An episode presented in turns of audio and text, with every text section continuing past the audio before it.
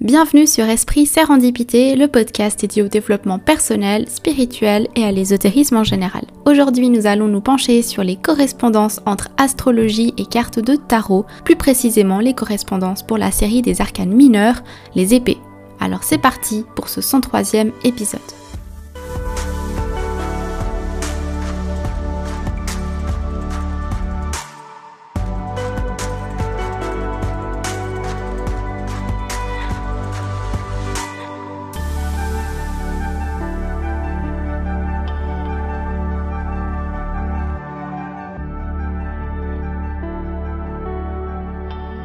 Bienvenue dans ce 103e épisode, j'espère que vous allez bien. Si vous souhaitez faire des tirages de tarot encore plus précis et complets ou tout simplement approfondir les significations des cartes, vous pouvez vous aider de l'astrologie. Comme vous le savez, le tarot et l'astrologie ont toujours été liés. Les tout premiers jeux de tarot représentaient le soleil, la lune, l'étoile, mais également les dieux comme Saturne, Jupiter ou encore Vénus. Avec le temps, on a également pu remarquer des similitudes entre la structure classique d'un jeu de tarot, l'alphabet hébreu, la cabale, mais aussi l'alchimie. Bref, les cartes sont remplies de symbolismes qui peuvent nous aider à donner des interprétations plus profondes et précises. Je vais créer un épisode par série d'arcanes mineurs, un pour les bâtons, pour les épées, les coupes, les deniers, et je terminerai avec un épisode pour les arcanes majeures également. Évidemment, je vous conseille vivement de regarder mes 4 vidéos sur l'astrologie que j'avais faites il y a quelques mois de ça, les épisodes sur les maisons astrologiques, la signification des planètes, ou encore l'épisode sur les connaissances de base à avoir en astrologie pour débuter. Comme ça, vous ne serez pas perdu et vous aurez déjà quelques connaissances avant de vous lancer. Et puis bien sûr, si vous êtes novice en tarot, d'aller écouter l'épisode 27 où j'ai donné la signification des arcanes mineurs. Parce que cet épisode ne va pas aller dans les significations à proprement parler des cartes, je vais surtout rajouter des informations qui vont venir compléter ce que vous savez déjà. Donc si vous êtes novice, prenez ça en compte. Vous ne pouvez pas juste prendre cet épisode comme référence parce que sinon votre apprentissage sera incomplet. Il faudra aussi aller voir la signification des cartes à proprement parler, par exemple dans mon épisode 27. Comme ça, si vous avez tout écouté, eh bien vous avez tout en main pour bien comprendre ces futurs épisodes qui mêlent astrologie et tarot. Bon, après tout ce blabla, commençons par aborder la série des épées. Il faut savoir que chaque carte de tarot correspond forcément à l'un des quatre éléments l'eau, la terre, le feu et l'air. Là aussi, j'avais créé un épisode sur les éléments, il s'agissait de l'épisode 38. Chaque carte de tarot correspond à l'un de ces quatre éléments. Dans les arcanes majeures, les correspondances des éléments sont basées sur les signes du zodiaque, alors que dans les cartes des arcanes mineures, elles dépendent de la nature des quatre séries. Par exemple, le feu va correspondre à la série des bâtons, l'eau à la série des coupes, la terre à la série des deniers, et l'air à la série des épées. Si on part déjà sur cette base très simple, le reste va se poser tout seul. Du coup, pour notre série qui nous concerne aujourd'hui, qui est la série des épées, logiquement, les signes d'air vont correspondre à cette série. Les signes d'air dans le zodiaque sont le Verseau, les Gémeaux et la Balance. Les cartes d'épée concernent les pensées, la communication, notre esprit et tout ce qui va avec, comme les angoisses par exemple.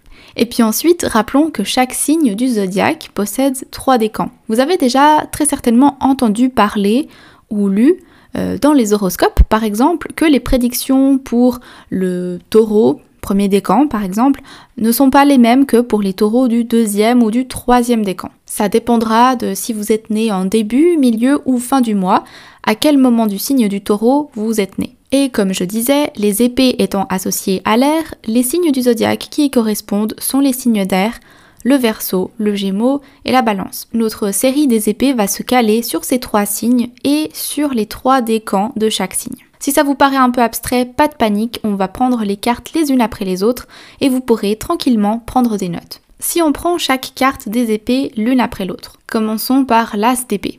Il correspond au pouvoir de l'air. L'air, c'est le murmure invisible de notre esprit. L'air, c'est le royaume de la pensée et de la communication. Nous diffusons et recevons des messages en parlant à travers l'air. Il n'y a qu'à voir comment on communique par message aujourd'hui. C'est comme s'il se perdait dans le vide, dans l'air, avant d'atterrir dans le téléphone de quelqu'un. Symboliquement, l'air est quelque chose que l'on ne peut pas toucher, exactement comme une pensée qui est invisible, insaisissable. L'as d'épée symbolise tous les pouvoirs de l'air. Les épées fendent l'air comme les mots et les pensées. Les épées sont actives, directes. Les cartes d'épée contiennent des symboles aériens comme des nuages, des oiseaux, des choses qui s'envolent. L'as d'épée correspond au printemps. La carte du 2 d'épée, cette carte va correspondre au premier décan de la balance. Elle correspond à la lune en balance. La plupart des illustrations vont représenter une personne assise au milieu de la carte, le dos tourné au lac ou à l'océan, les yeux bandés et deux épées croisées sur sa poitrine. Cette personne réfléchit à un choix difficile, entre deux extrêmes. Rappelons que cette carte est liée à la Lune. La Lune, c'est l'astre céleste de l'intuition et non de la raison. Par conséquent, on pourra dire que la personne sur la carte est concentrée à chercher un compromis entre sa raison mais également son intuition. C'est aussi une carte qui fait penser à la carte de la justice, qui essaie aussi de trouver le meilleur compromis. La balance, c'est un signe d'air, on l'a vu. Sans l'influence de la lune, elle pourrait sembler très détachée du problème en question, elle pourrait être très dans sa tête et pas assez euh, dans ses intuitions, dans son corps. Dans un tirage, le 2 d'épée symbolise une décision difficile ou un choix entre deux voies. Pour la carte du 3 d'épée, vous l'avez compris, ça va correspondre au deuxième décan de la balance. Il correspond à Saturne en balance. La grande majorité des représentations de cette carte est un cœur transpercé de trois grandes épées. Saturne est la planète des frontières, des limites la balance est forcée d'accepter ces restrictions. Si on détaille vraiment cette carte, on peut voir que les épées viennent en fait souligner un certain équilibre. On peut voir que les deux épées qui sont plantées de chaque côté sont plantées à peu près de la même façon. Et euh, l'épée du centre, elle vient montrer comme un pivot central. C'est comme pour illustrer le fait d'être séparé en deux. Un deuil, c'est toujours la vie, la mort. Une rupture, c'est euh, le couple, la séparation, etc. Mais il y a toujours un milieu, un compromis douloureux, mais un compromis quand même. Dans un tirage, le 3 d'épée vient parler de divorce, de séparation, d'infidélité. Le 4 d'épée vient correspondre au troisième décan de la balance. Il correspond à Jupiter en balance. Jupiter, c'est le grand bienfaiteur. Ça donne donc à cette carte une idée de calme, de repos, après la carte très douloureuse du 3 d'épée. Le personnage sur la carte a l'air endormi, il récupère grâce à un repos bien mérité. S'il n'est pas endormi, il est au moins calme, les yeux fermés, à méditer peut-être. Trois épées sont suspendues, prêtes à être utilisées pour la bataille, mais une n'est pas encore sortie. Elle est cachée, rangée. La bataille n'est pas pour tout de suite, il faut se reposer. Dans un tirage, le 4 d'épée représente un temps de répit face au problème, un sursis, une retraite. Le 5 d'épée vient correspondre maintenant au premier décan du verso cette fois. On a fait les trois décans de la balance, donc on passe à un autre signe d'air, le verso, et on commence au premier décan. Le 5 d'épée correspond à Vénus en verso. Dans cette carte, on voit un homme qui semble content de lui et qui ramasse des épées. C'est le verso, un visionnaire qui croit fermement en ses positions et en sa vision du monde, qui est prêt à prendre l'épée s'il le faut pour combattre, peu importe le prix que ça va lui coûter. Rappelons que la planète officielle du Verseau est Uranus, la planète de la révolution et de la rébellion. Mais parfois, au cours de son combat, le Verseau en oublie l'humanité de son adversaire. Contrairement à la planète Vénus qui a tendance à aimer l'humanité dans son ensemble. Donc vous comprenez que dans cette carte, il n'y a réellement aucun vainqueur. Parce que maintenant, le vainqueur doit ramasser les morceaux et tout reconstruire. Heureusement, Vénus est là pour lui donner un coup de main et lui apporter l'amour et la compassion qui lui manquent. Dans un tirage, le 5 d'épée viendra représenter le frisson de la victoire et le désespoir de la défaite. Le 6 d'épée correspond au deuxième décan du Verseau, il parle de Mercure en Verseau. Mercure était le dieu des voyages, mais plutôt des voyages courts. C'était aussi un psychopompe, une escorte et un guide des âmes. Il guidait les esprits des morts pour traverser la rivière vers les enfers. Mercure, lui, pouvait aller et venir à sa guise. Le Verseau, on l'a vu, c'est un signe futuriste. Il aime s'occuper des causes sociales. Mercure comprend cette vision-là, donc il est bien en Verseau. Dans un tirage, le 6 d'épée représente souvent le voyage, en particulier sur l'eau ou au-dessus. Il symbolise des déplacements brefs et transformateurs, le franchissement de frontières et la guidance divine d'une étape à une autre. On laisse derrière nous ce qui ne nous convient plus et on passe à une autre étape. Le 7 d'épée correspond au troisième des camps du Verseau. Il correspond à la lune en Verseau. Même si de base on voit la Lune sous son côté plus grandiose et lumineux, ici dans le troisième décan du Verseau, la Lune va faire ressortir son côté plus sombre. Uranus, qui est la planète officielle du Verseau, veut souvent organiser des rébellions, juste pour le plaisir de faire la révolution.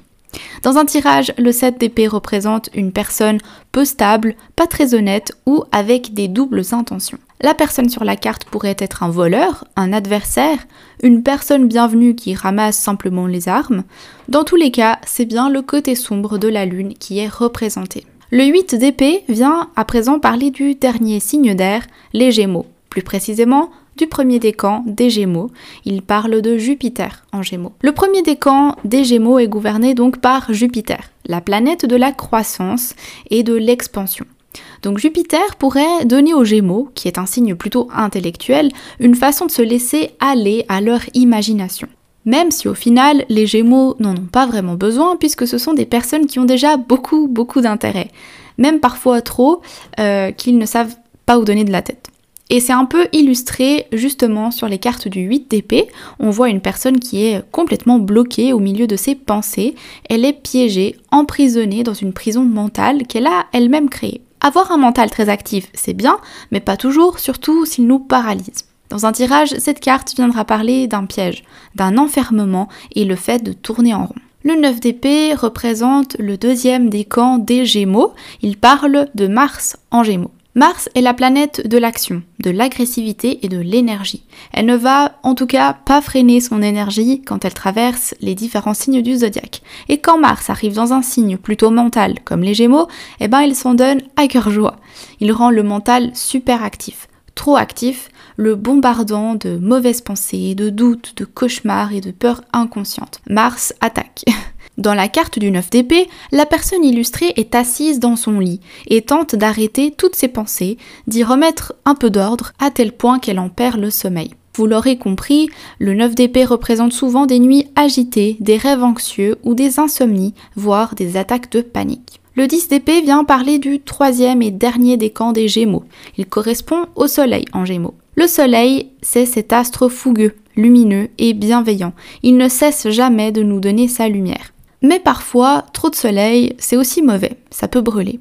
Accompagné comme ça du signe du Gémeaux qui est super bavard, il peut parfois conduire à trop de paroles. Et parfois, quand on parle trop, eh bien, ça peut se transformer en critique, en diffamation. Et d'autres fois, c'est juste la vérité qui éclate au grand jour. Oui, la vérité blesse. Sur l'image, on voit que la personne a l'air de vraiment souffrir, là avec toutes ses épées plantées sur son dos, mais c'est aussi une bonne chose, elle pourra pas aller plus loin dans sa souffrance. C'est la fin, elle est tragique, elle fait mal, mais maintenant au moins c'est vraiment terminé. Ici, on va parler d'une mort face à des attaques verbales, intellectuelles, d'un coup de poignard dans le dos.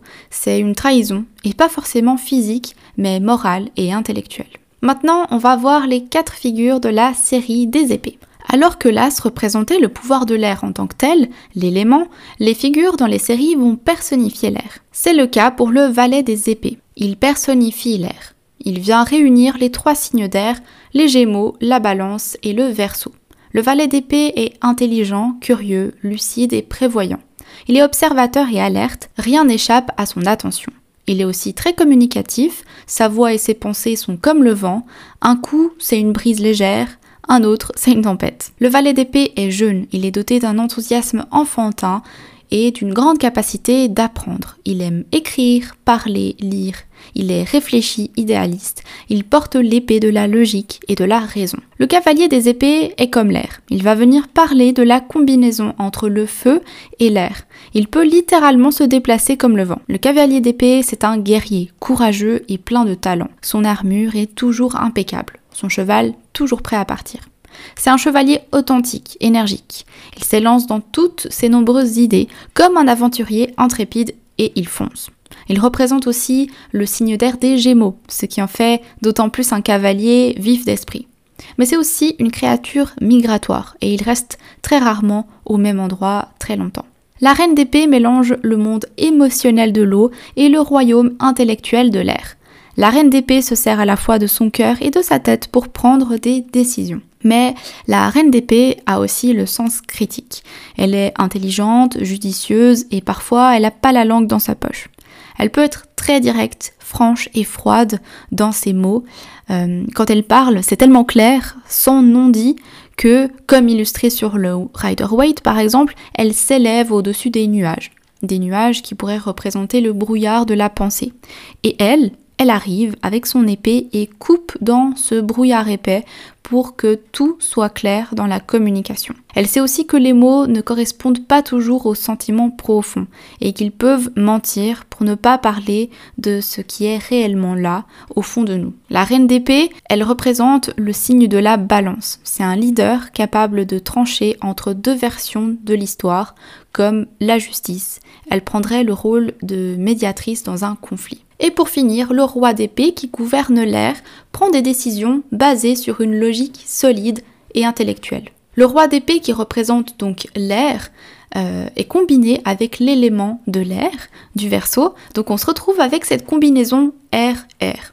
Il est très affirmatif et comme la reine d'épée, il peut parfois se montrer très agressif. Il est capable de défendre son point de vue avec les mots parfaits il est déterminé, soit il est votre ami fidèle, soit un ennemi vengeur. Comme il est lié au signe du Verseau, ça le rend encore plus avant-gardiste, en plus d'avoir une conscience sociale. Avec sa planète gouvernante, Uranus, il bouleverse les anciennes façons de penser pour établir une nouvelle vision pour mieux desservir ses besoins.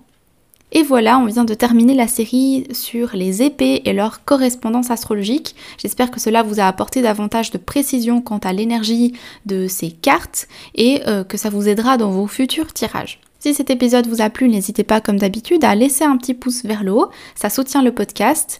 Et euh, vous pourrez également euh, retrouver tous les anciens épisodes du podcast sur la page YouTube ou bien évidemment sur les plateformes de podcast habituelles. Le lien de la page Instagram et TikTok se trouve en barre de description.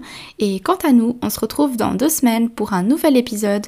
D'ici là, prenez soin de vous et à bientôt